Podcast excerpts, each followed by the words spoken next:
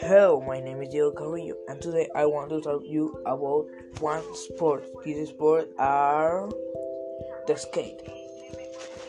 The skate. El skate es un deporte que es usado, que es practicado por muchas personas alrededor del mundo. Es conocido mundialmente. Su pronunciación generalmente de este deporte es en inglés, skate. En español sería patineta.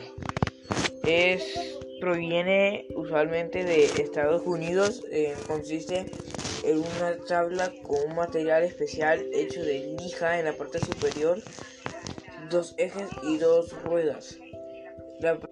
consiste en manipular esta tabla de cierta manera en que puedes hacer ciertos trucos y divertirte con esta sin problema alguno. Tú lo usas con ciertos estilos de patinate que de patinetear que también pueden ser personalizados. Eh, este es la patinete, el skateboard tiene ciertos reglamentos, aunque no muchos hacen caso. Por ejemplo, el uso de protecciones, los cuales consisten en protección de cascos, guantes, rodilleras y otro tipo de protecciones, por ejemplo, manga largas y el tipo de prendas resistentes y zapatos especialmente con cordones cortos o altos.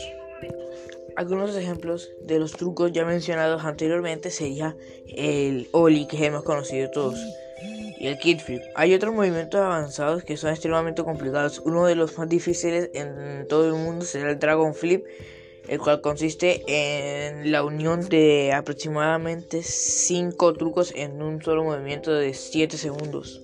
También se tiene que dar cuenta sobre ciertos límites que tiene el ser humano, en este ejemplo uno mismo, con estos deportes. Se debe tener mucho cuidado y por eso es que han habido demasiadas, ah, existen demasiados accidentes en el mundo de los deportes. Este es uno de ellos, aunque no se considera un deporte extremo.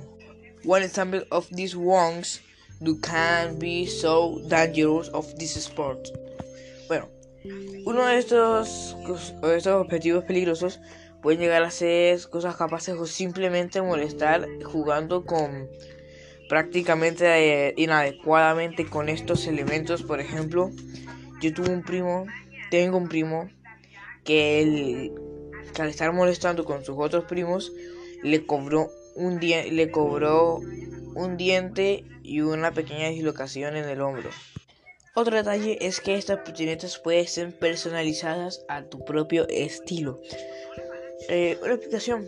Eh, tú puedes conseguir una patineta o personalizarla tan solo con incluirle un pequeño diseño en la parte inferior donde se encuentran los ejes. Sí, toda la mayoría de patinetas vienen con estas marcas, algunas son personalizadas.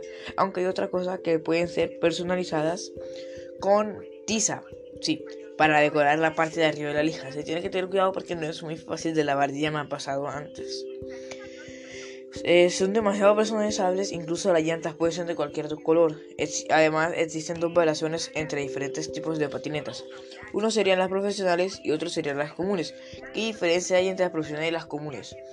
Que debido a que la tabla no puede contar el peso que evita los trucos en las patinetas comunes, por eso los ejes de acero inoxidable y hierro están únicamente hechos para, para las patinetas profesionales debido a su material porque completamente diferente al material que hacen las patinetas comunes. Además, están perfectamente lijadas debido a que las capas no se notan, están prácticamente fundidas con una con una pulidora a los bordes. Este es uno de los detalles que le han dado a estos cosas. Aparte, debido al peso que tiene la patineta profesional, también sería un inconveniente que una patineta común tuviese este peso con llantas inadecuadas. Por eso están las llantas especiales para estas patinetas que serían llantas de fibra. Este es uno de los elementos que se, que se utilizan para elaborar estas tablas profesionales. Bueno, esas son las diferencias entre una entre una patineta profesional y una patineta común. Esto es lo más básico que se tiene que tener en cuenta en el mundo de los, de los skate.